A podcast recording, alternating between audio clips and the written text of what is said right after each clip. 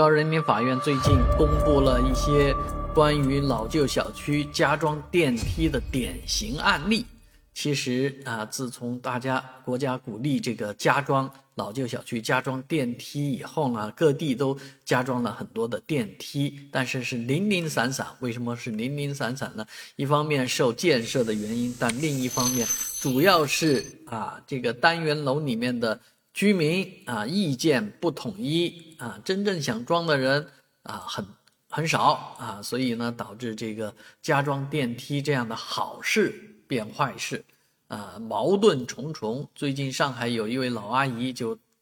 啊，因为反对加装电梯，但是她这一票不够啊，所以就索性跳入到电梯加装的基坑里面去，啊，当然换来的是十五日的拘留加上罚款，啊，自己也拒绝悔过啊，写的悔过书，啊，其实这个矛盾啊太突出了，大家都在讲。啊，那没有加装电梯的话，是不是就没矛盾呢？啊，那 确实，如果你不加装电梯是没矛盾，但是大家日子都不好过啊。所以最近又发生一起，在广州啊，一位老老人，八十岁的老人，家住三楼，之前呢是反对加装电梯，因为其他的一些琐事，啊，那电梯装好之后呢，他又想做，那整个单元楼的人，所有人反对。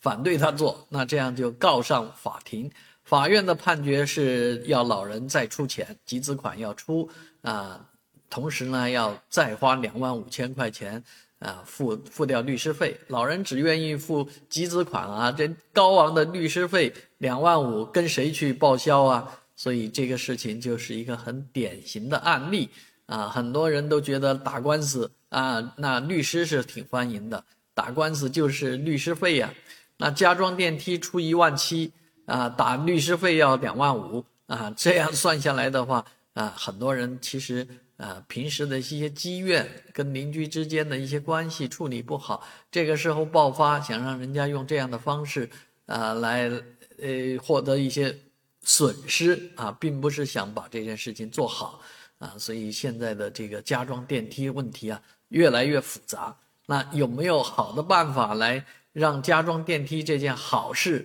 变得更好呢？欢迎您在视频下方留言告诉大家。